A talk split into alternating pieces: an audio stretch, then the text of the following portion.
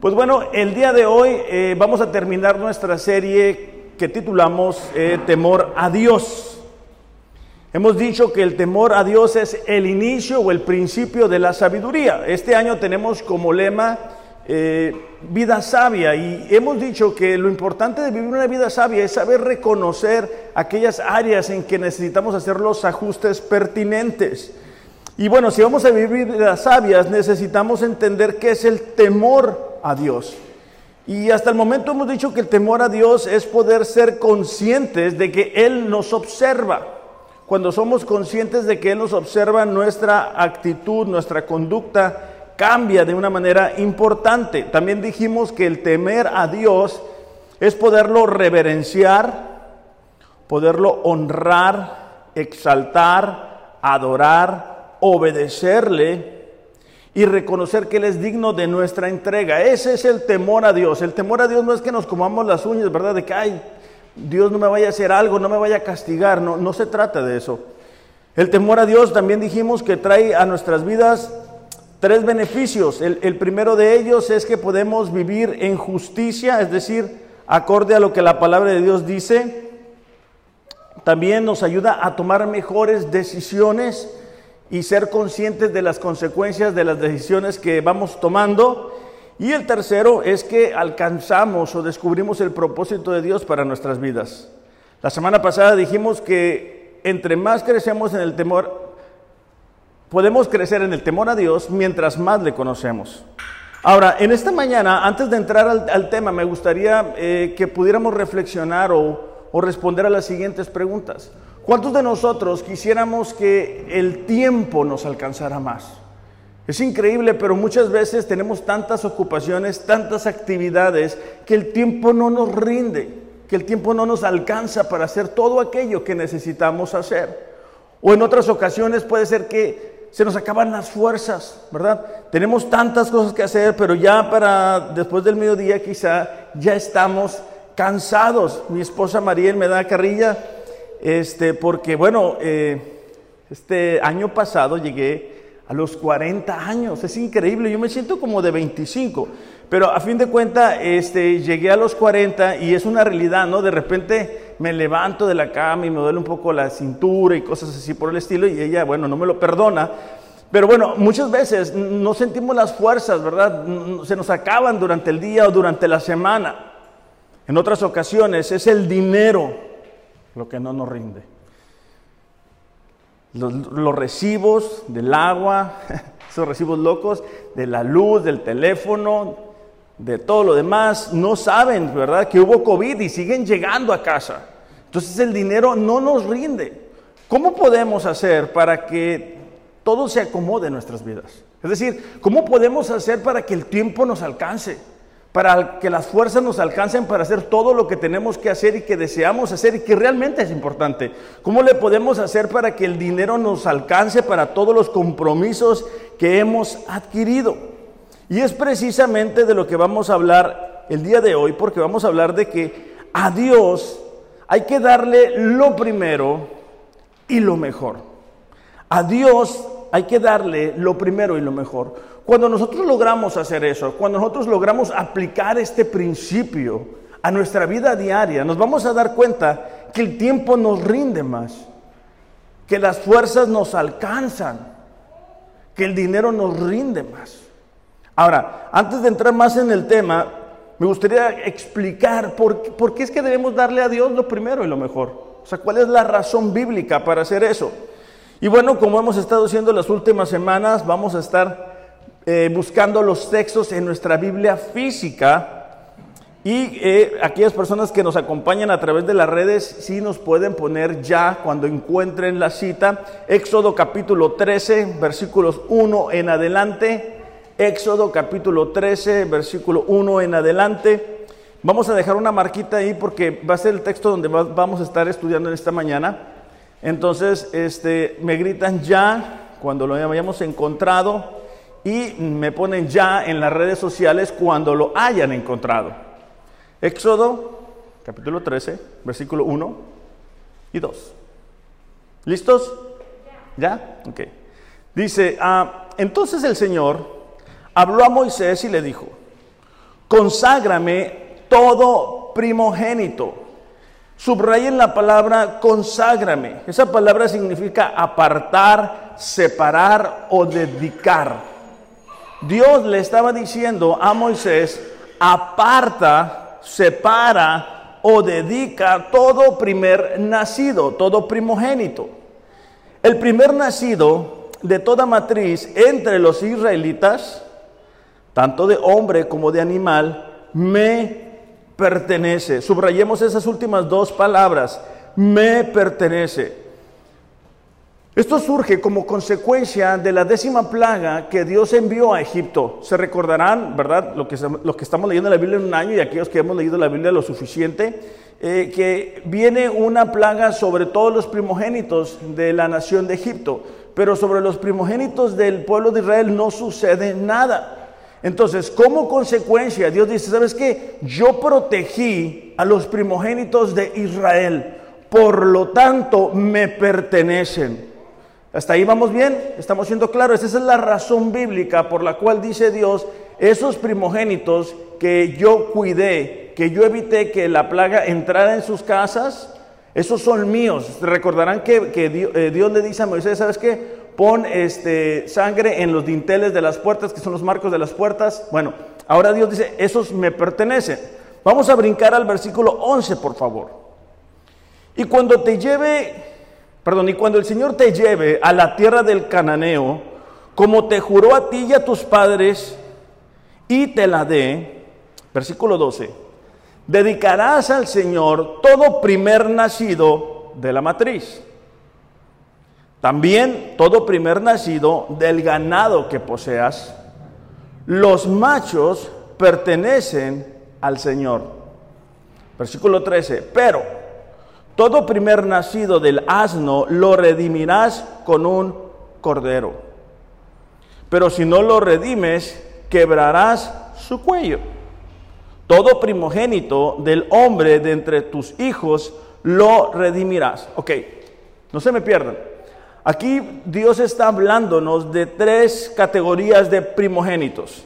Se iba a ofrecer en sacrificio el cordero, el animal limpio, el, primero que naciera, era el que se iba a sacrificar en sacrificio. ¿Ok? Número dos, habla que se va a rescatar o redimir eh, un animal como el asno o un animal impuro. ¿Cómo? Con la vida de un cordero. ¿Ok? Si no lo redimían, de todas maneras tenían por obligación el quebrarle eh, esta parte de aquí al animal y lo iban a perder. Número tres, se iba a rescatar por obligación el primogénito humano. Aquí todavía no nos especifica el precio a pagar. Ahí voy otra vez, ¿ok? Para que no se me pierdan. Había tres categorías. El primogénito, el primer nacido en la casa del padre, del humano, este, iba a ser redimido, iba a ser rescatado. Aquí todavía no se determinaba el costo que iban a pagar. Si el animal era impuro, como el asno, por ejemplo, se iba a rescatar o redimir a través de la vida de un cordero. ¿Okay? Si el que era primogénito era el cordero, es decir, los animales puros. a toda esta semana nos estuvimos aventando esa hora, animal impuro, animal puro, todo eso. Ok. Si era eh, un animal puro, hablando este, de acuerdo a lo que Dios dice, ese se iba a sacrificar. Ahora sí, ¿estoy claro? Ok, muy bien. Entonces, ¿eso qué tiene que ver con nosotros? Mucho. Porque nosotros, por nuestra naturaleza, nacemos siendo impuros. Yo no necesito enseñarle a mis hijos cómo ser desobedientes. Yo no necesito decirles a mis niños cómo se porta el mal. Carlos, Ernesto y lo que te espera, sabemos por experiencia que viene en automático, ¿verdad? Traen esa, ese chip de cómo hacer travesuras, cómo portarse mal. Nosotros también fuimos chiquitos y, y así fuimos. Ok, nosotros de alguna manera simbolizamos lo impuro. Ahora, cuando Jesús viene a la tierra, Jesús viene siendo puro. En Juan 1.29, no lo busquen, dice, he aquí el Cordero de Dios que quita el pecado del mundo. Es decir, Jesús vino a pagar los pecados, a redimirnos a nosotros, Él siendo puros, pagando el precio por nosotros que éramos impuros. Entonces, cuando miremos textos así en el Antiguo Testamento y que son un poquito confusos, debemos de, buscar cómo, cómo aplica eso a nuestro tiempo y en relación a Jesús. Entonces, Dios le estaba diciendo a Moisés, ¿sabes qué? Si tienes estos primogénitos, esto es lo que tienes que hacer. Ahora, ya para nosotros eso no funciona de manera de tener que llevar animales en sacrificio, pero el principio de darle a Dios lo primero y lo mejor todavía sigue funcionando. ¿Por qué? Porque Dios deseaba probar la fe de su pueblo. O sea, Dios no dijo, bueno, ya que tengas 10 animales, entonces me sacrificas el que menos quieras. El que no te guste, ese dámelo.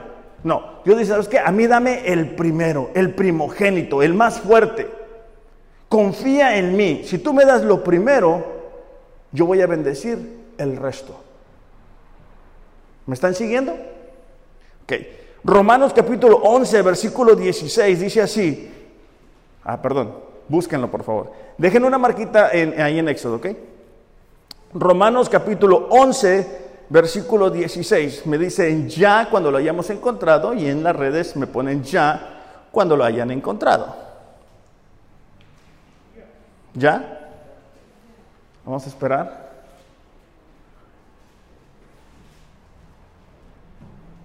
¿Ustedes pueden? Sé que al principio va a tomar tiempo, pero la intención es que retomemos el uso de nuestra Biblia física. ¿Listos? Natalie? Ok. Dice, y si el primer pedazo de masa es santo, también lo es toda la masa. Y si la raíz es santa, también lo son las ramas. Ok, aquí nos damos cuenta del principio bíblico. Si, si, el primer porcentaje es santo, como consecuencia todo lo demás es bendecido. Entonces Dios estaba hablando desde el Antiguo Testamento a su pueblo, está diciendo, ¿sabes qué? Tienen que confiar en mí. Tienen que darme a mí lo primero, sus primicias. No lo que les sobre, no lo que no quieran. Denme a mí el primer lugar en su vida. Obviamente en aquel tiempo la gente se dedicaba a la cuestión de los animales y todo eso, o de la agricultura, y por eso hablan esos términos. Éxodo capítulo 23, versículo 19, a unas hojas después de ver eh, Éxodo 13. Éxodo 23, 19 dice así. Les dije que marcáramos Éxodo. Déjenle algo ahí en Éxodo para que no se me estén este, batallando. ¿Ya lo tenemos?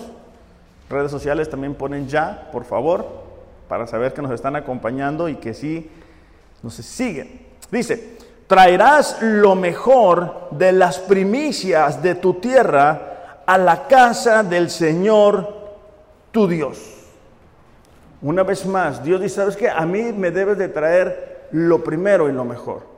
Ok, ¿por, qué es importante esto en cuanto al temor a Dios? Porque entre más conocemos a Dios, entre más conocemos su santidad, entre más recordamos cómo era nuestra vida antes de conocerle, cómo Dios nos ha cuidado, cómo Dios nos ha guardado, cómo lo que tenemos lo tenemos por Él, cómo ha enviado bendiciones, cómo puertas se han abierto, cómo muchas veces hemos pedido por cambios de trabajo y Dios nos lo concede. Y no es por nosotros, no es nuestra capacidad, no son nuestras amistades, es lo que Dios puede hacer cuando confiamos en darle lo primero y lo mejor. Ahora, vamos a regresar a Éxodo capítulo 13, versículo 14 en adelante. Porque Dios dice, bueno, van a hacer esto, me van a dar a mí el primero y si no, lo van a rescatar. Y van a tener que pagar un rescate por el primer hijo que les nazca en casa.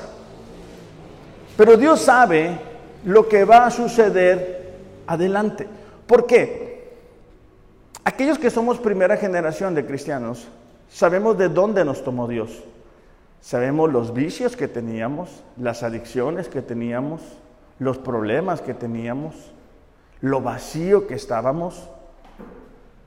Pero después viene otra generación, que son nuestros hijos, y que no les toca muchas veces atravesar el desierto que nosotros atravesamos. Y los vemos que no están tan comprometidos con Dios. Los vemos que muchas veces no saben que, cómo fue el proceso nuestro con Dios. Y esa es la oportunidad que tenemos de dar testimonio. Versículo 14 de Éxodo capítulo 13 dice así.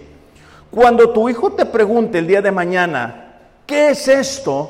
¿Qué es qué? ¿Por qué debemos de redimir el animal? ¿Por qué debemos entregar un rescate por el primer nacido en casa? ¿Por qué debemos de darlo primero a Dios de nuestras cosechas? ¿Por qué debemos de darle a Dios el primer lugar? ¿Por qué? Porque ellos ya iban a estar en la tierra prometida. Entonces los hijos iban a decir, ¿por qué, ¿por qué tenemos que perder todo esto? ¿Por qué tenemos que entregarlo? Cuando Dios tu hijo, perdón, cuando tu hijo te pregunte el día de mañana, ¿qué es esto? le dirás, con mano fuerte nos sacó el Señor de Egipto, de la casa de servidumbre. Y aconteció que cuando Faraón se obstinó en no dejarnos ir, el Señor mató a todo primogénito en la tierra de Egipto, desde el primogénito del hombre hasta el primogénito de los animales. Por esta causa yo sacrifico al Señor los machos, todo primer nacido de la matriz, pero redimo a todo primogénito de mis hijos. Versículo 16. Será pues como una señal de en tu mano y como insignias entre tus ojos, porque con mano fuerte nos sacó el Señor de Egipto Básicamente Dios le estaba diciendo a su pueblo, el día de mañana, cuando estén en la tierra prometida, cuando ya no estén bajo esclavitud, cuando ya no estén en Egipto, cuando ya no los golpeen, cuando ya no los humillen, y estén experimentando de las bendiciones y todo esté funcionando bien, y, yo, y no haya tanta necesidad como la que estuvieron experimentando, corren el peligro de que ustedes se olviden de mí, corren el peligro de que ustedes se olviden que yo merezco el primer lugar en sus vidas. Porque es cierto, nuestra naturaleza es que cuando estamos atravesando problemas, entonces Dios sí es lo más importante. Entonces sí es lo más importante en nuestras vidas. Y sí podemos darle tiempo, esfuerzo. Pero cuando las cosas cambian, cuando ah, nos relajamos, estamos a gusto, ¿verdad? No hay nadie enfermo, todo está tranquilo, tenemos trabajo, tenemos todo lo que necesitamos pudiera ser que darle el primer lugar a Dios sea más complicado. Entonces Dios dice, hey, ¿sabes qué? Acuérdate. Acuérdate de dónde te tomé. Y esa es la oportunidad que tú tienes de decirle a tus hijos, ¿sabes qué? No todo el tiempo fui cristiano. No todo el tiempo tuve lo que ahora tenemos. No todo el tiempo tuvimos esta casa, no todo el tiempo tuvimos salud. No todo el tiempo vivimos como ahora estamos viviendo. Hace años que Dios me rescató de esto. Hace años que Dios me sacó de esta situación. Por eso es que ahora yo con gusto le puedo dar a Dios lo primero y lo mejor. Porque es una manera de adorarle. Es una manera de honrarlo no únicamente de labios. Hace algunos meses, eh, no sé por qué, creo que Nefi se encargó, algo así, de sacar mi testimonio eh, que una vez tuve la oportunidad de compartir eh, el Mexicali. Y bueno, ahí yo cuento que estuve en prisión y todo lo demás. Entonces mi niña mía empezó a llorar. ¿Pero por qué? ¿Por qué estabas ahí? ¿Por qué estabas solo? Entonces dije, bueno, es la oportunidad de decirle a mía que no todo el tiempo fui cristiano. Es mi oportunidad de decirle que no todo el tiempo fui pastor. Es mi oportunidad de decirle, ¿sabes qué? Yo conocí a Dios en esta condición. Por eso es que ahora podemos darle a Dios lo primero y lo mejor. Proverbios capítulo 3, versículo 9 dice, honra, perdón, me voy a esperar. Proverbios capítulo 3, versículo 9.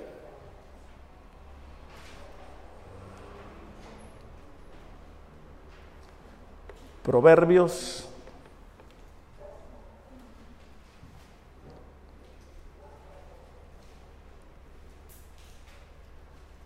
¿Listos? ¿Ya? Allá atrás también, ¿sí? Dice, honra al Señor con tus bienes y con las primicias de todos tus frutos. Otra vez, con lo primero y lo mejor. No con lo que nos sobra, no con lo que nos queda, sino con lo primero y lo mejor. Entonces tus graneros se llenarán con abundancia y tus lagares rebosarán de vino nuevo. Ahí está la promesa de Dios. Ahora, ¿por qué es esto importante? Porque Dios sabe que donde está nuestro tesoro, allí está también nuestro corazón. Eso se encuentra en Mateo capítulo 6, versículo 21. Solamente escríbanlo y después ustedes lo buscan para que vean que lo que les digo es cierto. Ahora, el, tesoro es aquello que nosotros valoramos. Y pudiera ser que valoramos más el trabajo. Pudiera ser que la razón por la cual ya no tenemos tiempo para Dios es por nuestro trabajo. Estamos tan ocupados en el trabajo que ya no nos quedan fuerzas tampoco para Dios. Ahora no estoy diciendo que nos salgamos de trabajar. Estoy hablando de que muchas veces el trabajo ocupa lo primero y lo mejor de nosotros le damos el mejor tiempo, le damos el mejor esfuerzo, entonces ya no tenemos ni tiempo ni ganas de orar, de buscar a Dios, de leer su palabra. Pudiera ser que el tesoro para otros es el dinero. Desde que nos despertamos y nos dormimos, estamos pensando, ¿cómo le puedo hacer para conseguir más dinero? Quiero más dinero, quiero hacer esto, quiero alcanzar lo otro. Pero no necesariamente estamos buscando cómo desarrollo mi relación con Dios, cómo puedo conocerle mejor, cómo en este momento en el que me encuentro puedo entregarle a Dios más de mí. Vuelvo a lo mismo, no estoy diciendo que no consideremos que el dinero es importante, sabemos que nuestras familias deben alimentarse, pero no darle al dinero lo primero y lo mejor. Quizás son las personas, todo lo que nos importa es lo que la gente diga y buscamos quedar bien con ellos y a ellos le damos lo primero y lo mejor. Precisamente eh, cuando no consideramos lo importante de lo que le damos a Dios, es que Dios expresa en el libro de Malaquías, lo podemos ir buscando, su sentir acerca de esto. Porque muchas veces decimos, bueno, pues esto es lo que yo le puedo dar a Dios. Dios mira mi corazón. Dios sabe que tengo buenas intenciones. Dios sabe que, que pues es lo que me quedó. Pero vamos a leer ahorita que Dios no necesariamente va a recibir lo que nos sobra. Vamos a darnos cuenta que no todos los sacrificios son agradables delante de Dios. Malaquías capítulo 1, versículo 6 en adelante. Me ponen ya en las redes y me gritan ya aquí cuando lo hayamos encontrado. Malaquías, capítulo 1, versículo 6, por favor. ¿Ya? ¿Ustedes pueden? Bueno, dice así. Es Dios hablando, y yo considero que este es uno de los textos que son más fuertes, o sea, cuando yo cuando lo he leído digo, ay, está, muy fuerte creo yo. Dice, el hijo honra a su padre y el siervo a su señor.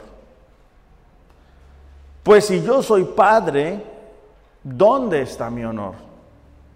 Si yo soy señor, ¿dónde está mi temor? Dice el Señor de los ejércitos a ustedes sacerdotes que desprecian mi nombre. O sea, Dios está diciendo, ok, ustedes dicen que yo soy su padre, ustedes dicen que yo soy su Señor, con sus labios ustedes expresan eso. Ok, entonces ¿por qué no me honran? ¿Por qué no me respetan? Entonces, la nación dice, ¿en qué hemos despreciado tu nombre? Bueno, Dios va a contestar. En que ustedes ofrecen pan inmundo sobre mi altar. Ustedes preguntan, ¿en qué te hemos deshonrado? En que dicen, la mesa del Señor es despreciable. Estas semanas hemos estado viendo, ¿verdad? Que un sacrificio y que lo llevaban y que el sacerdote y todo ese show. Ok. Pero ya habían pasado los primeros años. De alguna manera ya había pasado la luna de miel con Dios. Y el pueblo, como muchas veces es en nuestro tiempo también, comienza a enfriarse en su relación con Dios y comienza a no necesariamente darle a Dios lo primero y lo mejor. Cuando presentan un animal ciego para el sacrificio, ¿no es eso malo? Cuando presentan el cojo y el enfermo, ¿no es eso malo? ¿Por qué no lo ofreces a tu gobernador? ¿Se agradaría de ti o te recibiría con benignidad, dice el Señor de los ejércitos? Básicamente el pueblo de Dios le estaba dando lo que le sobraba y Dios le dice, ok, ¿tú crees que esto es bueno? ¿Tú crees que yo voy a recibir esto? Llévatelo a tu gobernante a ver qué te dice. Yo no voy a recibir lo que tú me traigas. Yo merezco lo primero y lo mejor. Versículo 9. Ahora pues, ¿no pedirán ustedes el favor de Dios para que se apiade de nosotros? O sea, Dios dice, ok, me, me, traen lo que les sobra, me traen el animal cojo, el animal feo, el que no quieren, y todavía están pidiendo mi favor. Con tal ofrenda de su parte lo recibirá con benignidad, dice el Señor de los ejércitos. Versículo 10 dice, oh, dice, si hubiera entre ustedes quien cerrara las puertas para que no encendieran mi altar en vano, no me complazco en ustedes.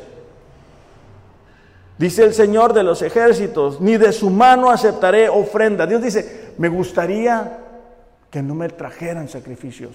Es abominación ver la clase de sacrificios que me están trayendo. Cierren el templo, no me busquen. Me están trayendo lo que les sobra, me están trayendo lo que no le llevarías a tu gobernante. Ya no me traes lo primero y lo mejor. Versículo 13. También dicen, esto me gusta porque, ay, jole, se me hace tan actual. Ah, qué fastidio. Y con indiferencia lo desprecian, dice el Señor de los ejércitos. Traen lo robado, lo cojo, el enfermo. Así traen la ofrenda. ¿Aceptaré eso de su mano? Maldito sea el engañador que tiene un macho en su rebaño lo promete, pero sacrifica un animal dañado al Señor. O sea, la nación, algunas personas decían, ¿sabes qué? Señor, bendíceme, ayúdame, te prometo este, este animal. Dios respondía, concedía, y después decían, híjole, mejor me quedo con este y te doy este. Pues tú conoces mi corazón, tú sabes que yo necesito este. E, esto me gusta porque muchas veces me ha tocado decir, ay, qué flojera ir el domingo a la iglesia. O sea, no puede ser, o sea, ay, es que ando bien cansado, ando bien cansada.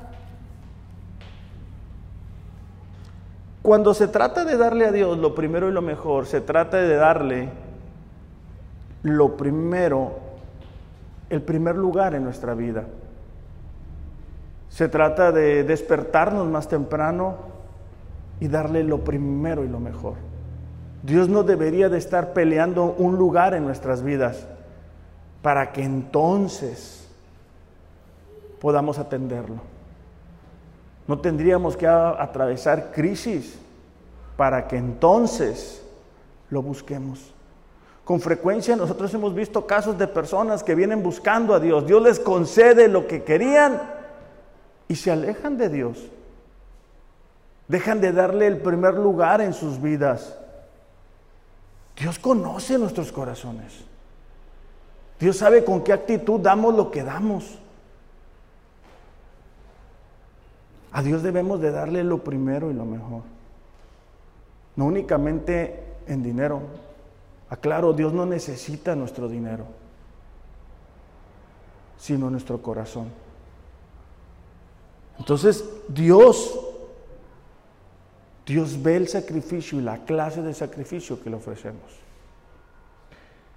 Por eso me gustaría preguntarte, ¿qué ve Dios en nuestro corazón? O sea, cuando vamos y damos, vamos a decir nuestro diezmo, nuestra ofrenda, cuando vamos y, y vamos a leer la Biblia, o cuando nos despertamos, o cuando venimos para acá, ¿qué es lo que ve Dios en nuestro corazón? Una emoción como el primer día, una flojera, ¿verdad? Ay, tengo que ir, es domingo. Hoy cuando damos el, diezmo, ay, es que me alcanza, no puede ser. ¿Qué es lo que ve Dios en nuestro corazón?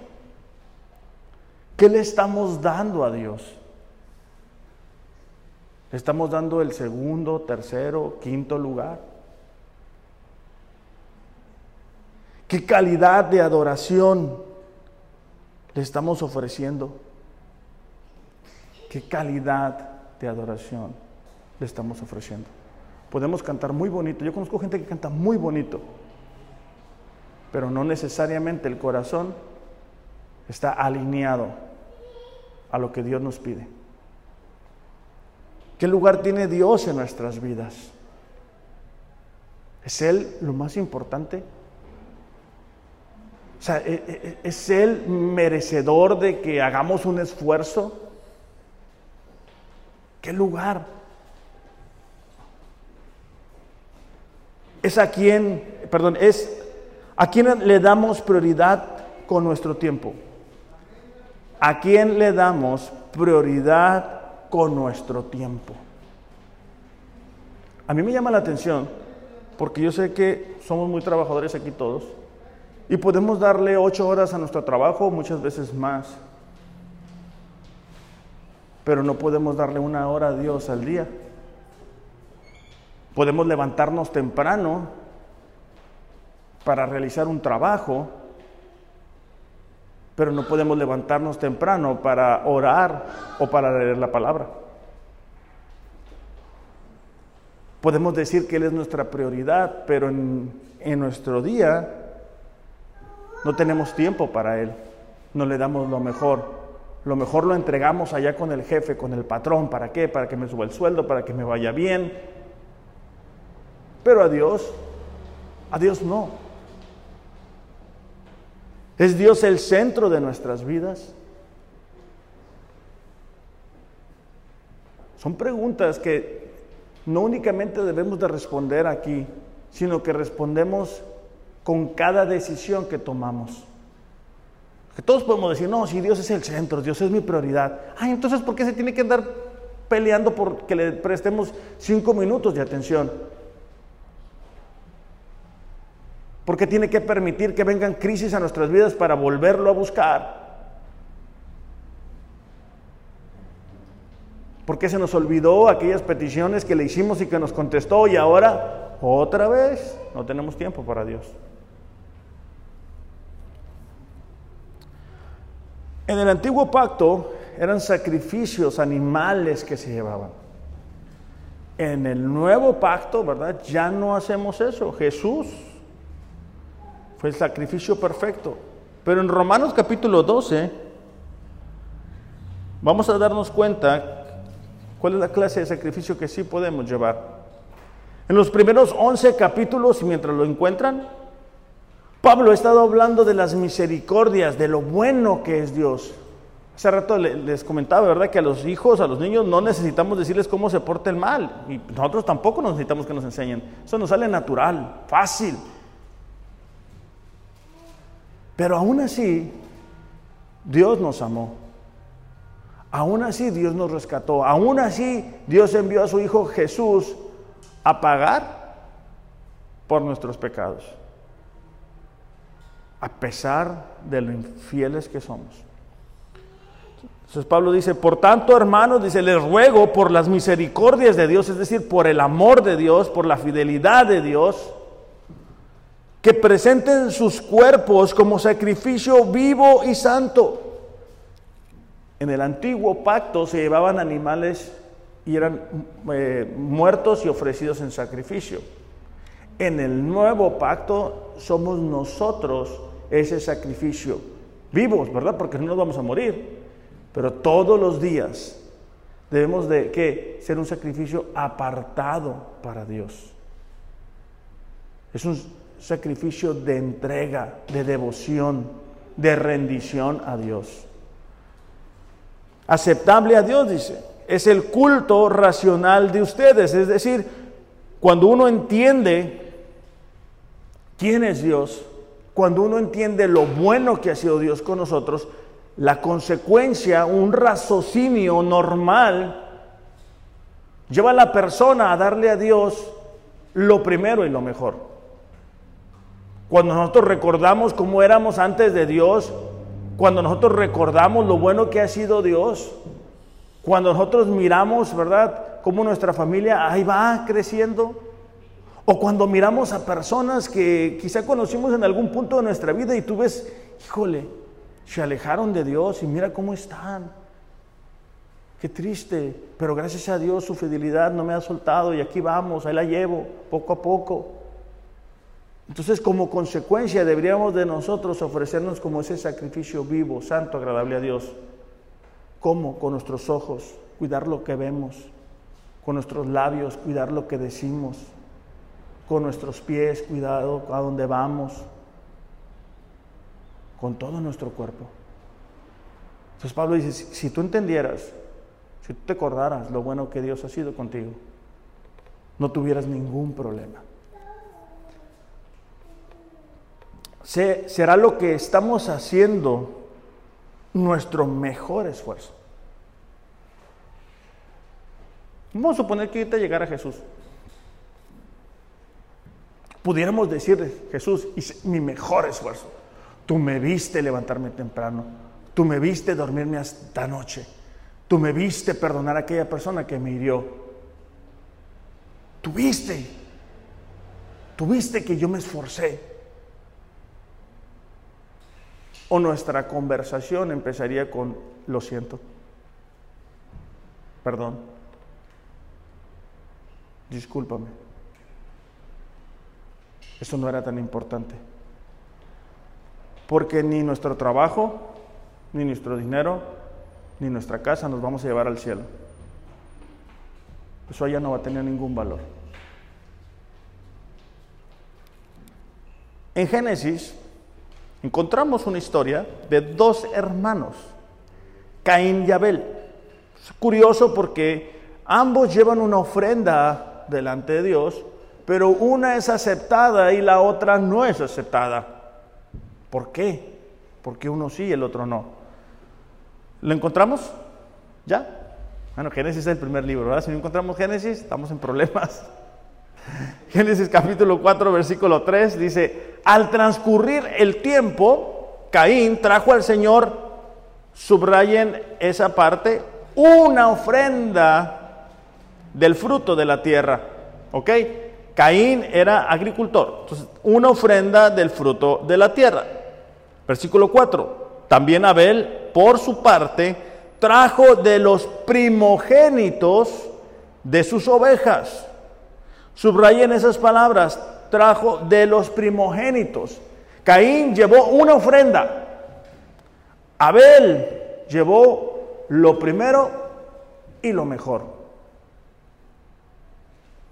El Señor dice, miró con agrado a Abel y su ofrenda, pero no miró con agrado a Caín y su ofrenda. ¿Por qué? Porque Dios mira nuestro corazón. Dios mira hasta el fondo de nuestro ser. Él sabe con qué actitud estamos dando lo que estamos dando. No lo busquen. Mejor busquen Daniel 1.8. Yo les voy a decir otro texto. Mateo 6:33 dice, busquen el reino de Dios y su justicia y todas las cosas vendrán por añadidura. Todas las cosas que nosotros necesitamos, como los recursos económicos, el tiempo, las energías, las relaciones, que puertas se puedan abrir.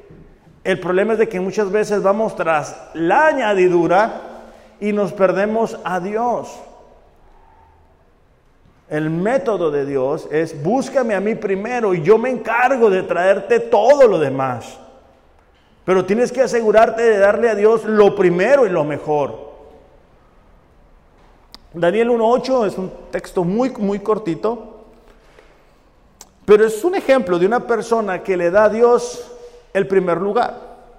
Sabemos que fue llevado como prisionero, él no tenía una supervisión, él fue llevado esclavo a Babilonia y estando ahí el rey de Babilonia decidió entrenar a algunos jóvenes para que en un futuro sirvieran bajo su reinado. Básicamente les estaban haciendo un lavado cerebral. Parte de ese labrado cerebral era la educación que les daban. Parte de ese lavado cerebral era el cambio de nombre. Por ejemplo, Daniel significa Dios es mi juez. Ese fue su nombre que sus padres israelitas le dieron. Dios es mi juez. Pero le dieron el nombre de Belsasar, que significa Bel protege al rey. Bel es un dios pagano. Entonces nos damos cuenta que el entrenamiento que le estaban dando a estos jóvenes iba de educación, cambiarles el nombre. El, cambiarles el nombre era romper con la identidad que tenían como hijos de Dios, como herederos del pacto. Entonces ellos estaban buscando cambiarles eso. Daniel 1.8, pero Daniel se propuso en su corazón no contaminarse. Parte de ese lavado de cerebro era la alimentación que se les daba, era la alimentación misma que el propio rey de Babilonia recibía. Imagínate eso, a los que nos gusta comer, ¿verdad? Que te sirvan de lo que le sirven al rey, al jefe. Pero ¿qué estaban buscando? Estaban buscando crear dependencia en Daniel y en los otros jóvenes. Es algo muy diferente a lo que nos sucede en nuestro tiempo. La cultura nos quiere lavar el cerebro. La sociedad está diciéndonos, no, no, no, el matrimonio no es entre un hombre y una mujer. El matrimonio puede ser entre lo que sea, no pasa nada, hombre, hombre, mujer con mujer. Eso no importa. Las plataformas digitales donde vemos películas y series nos dicen lo mismo. No pasa nada. Mira el pecado como algo normal, como algo que no tiene importancia. Acaba de salir una Barbie nueva, ¿verdad? Que ahora es transgénero. Ese es el mundo en el que nosotros estamos viviendo. Y si no le damos a Dios lo primero y lo mejor, vamos a ser arrastrados con Él, con las ideas, con las costumbres. Estoy, ay, no sé cómo decirlo, pero estoy cansado de escuchar que dicen, es que la Biblia se tiene que actualizar. Es que ese es el desconocimiento de Dios. Esa es la falta de conocer a Dios, el carácter de Dios. Es triste para mí ver cómo hay cristianos que buscan que es lo más que se pueden coquetear con el pecado sin perder la salvación, en lugar de ver cómo le podemos hacer para desarrollar una relación con Dios, para entregarle más a Dios, para apasionarnos más por Dios. Pero Daniel fue capaz de darle lo primero y lo mejor. Ahora, eso fue al principio, cuando él está siendo entrenado, pero Dios respalda el compromiso de Daniel y es promovido y, el voto de Daniel era importante, era dentro de las tres personas más importantes en una ciudad pagana. Entonces, como siempre, ¿verdad? No falta la gente envidiosa y le llevaron el chisme al, al rey, porque se había firmado una, un edicto que prohibía hacer una solicitud a cualquier persona o Dios fuera del rey de Babilonia. Pero Daniel, capítulo 6, versículo 10, dice así, cuando Daniel supo que había sido firmado el documento, es decir, el que prohibía que alguien le pidiera a, a alguien fuera del rey, cuando Daniel se da cuenta que le están prohibiendo buscar a su Dios, entró en su casa, en su aposento superior, donde tenía varias ventanas en dirección a Jerusalén, y como solía hacerlo antes, continuó arrodillándose tres veces al día, orando y dando gracias delante de su Dios. Es decir, las circunstancias no enfriaron el compromiso de Daniel. Con frecuencia, ¿verdad? Las circunstancias cambian, los problemas vienen y ¿qué hacemos? Uh, soltamos el tiempo con Dios, soltamos la Biblia, dejamos de orar, dejamos de venir, dejamos de apasionarnos por Dios, comenzamos a ver cosas que no deberíamos de ver, comenzamos a escuchar música secular, comenzamos a comprometernos con el mundo, comenzamos a abrirle la puerta a los vicios de antes. Y Daniel continuó dándole a Dios lo primero y lo mejor. Daniel pudo haber dicho, bueno, si Dios existe, ¿por qué permite que hagan esta ley?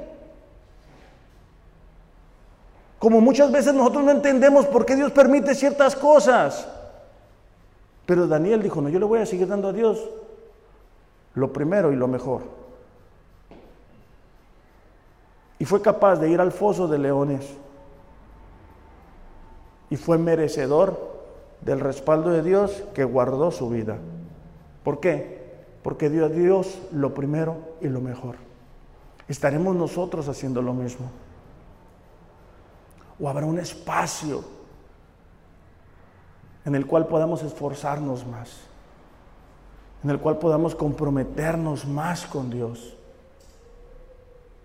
En los cual digamos, y sabes que sí es cierto, no soy el mismo de antes. Ya se me olvidó de dónde me tomó Dios. Y no quiero que nos andemos dando latigazos, ¿verdad? No se trata de eso. Se trata de ser agradecidos, se trata de recordar que lo que tenemos, lo que somos, es por Dios. Me ha tocado escuchar personas que dicen, no, es que Dios es injusto, ¿por qué me pasa esto?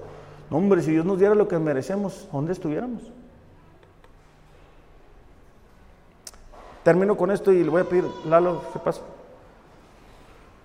Moisés dice, en Hebreos capítulo 11, versículo 24. Eh, dice así, fue por la fe que Moisés, cuando ya era adulto, rehusó llamarse hijo de la hija del faraón. Recordemos que Moisés es puesto en, en, un río y rescatado por la hija del faraón, educado en la casa del faraón. Ahí se desarrolló.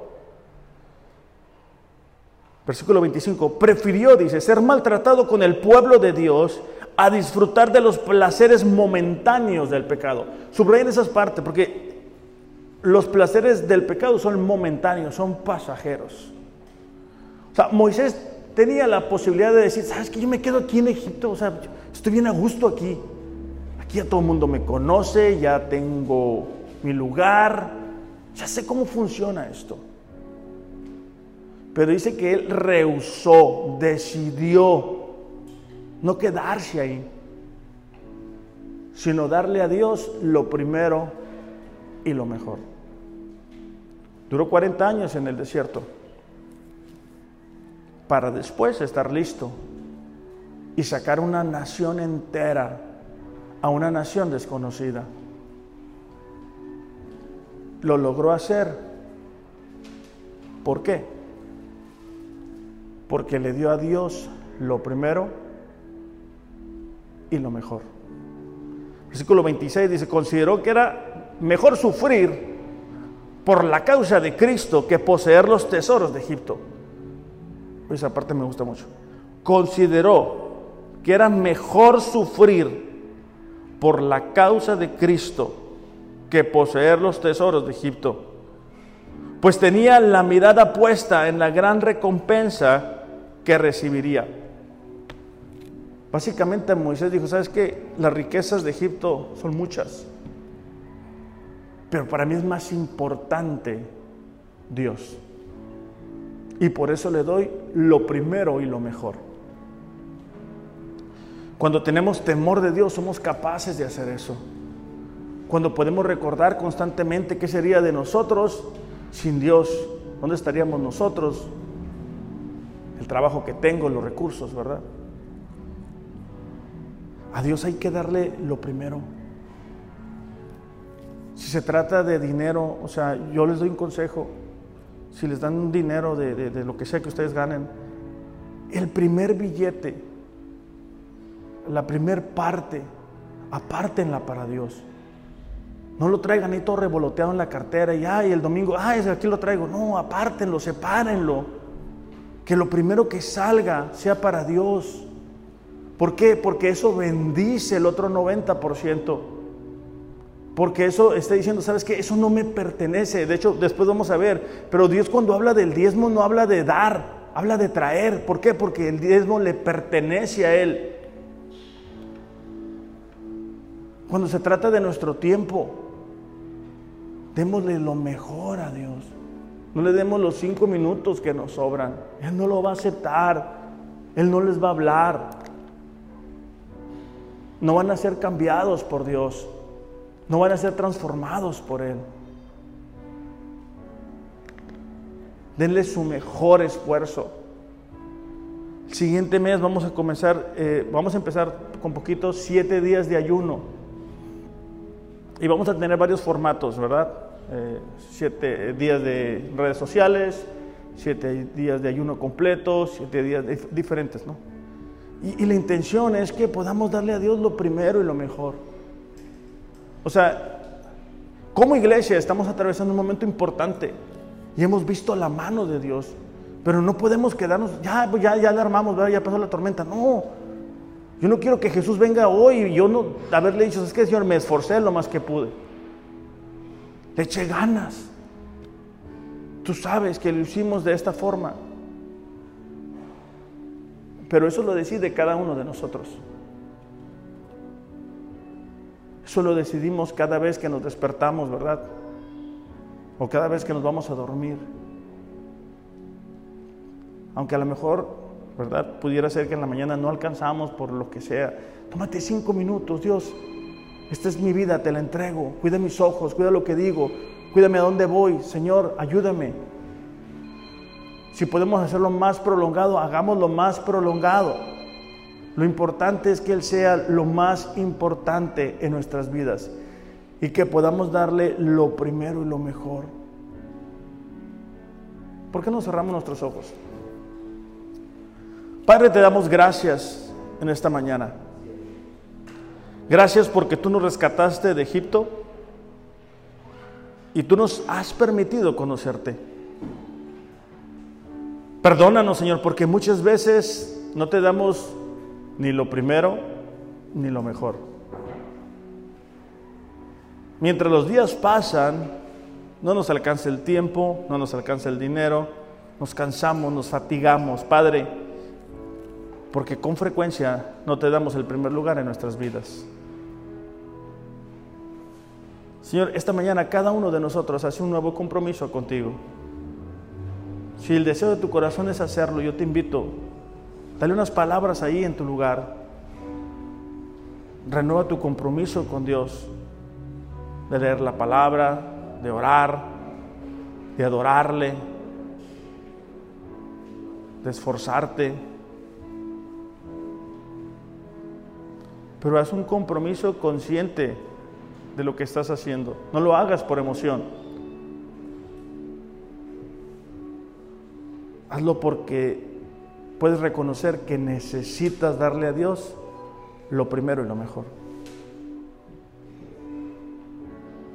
Padre, te necesitamos en nuestras vidas. Te necesitamos en nuestras familias. Te necesitamos en todo lo que somos y en todo lo que tenemos.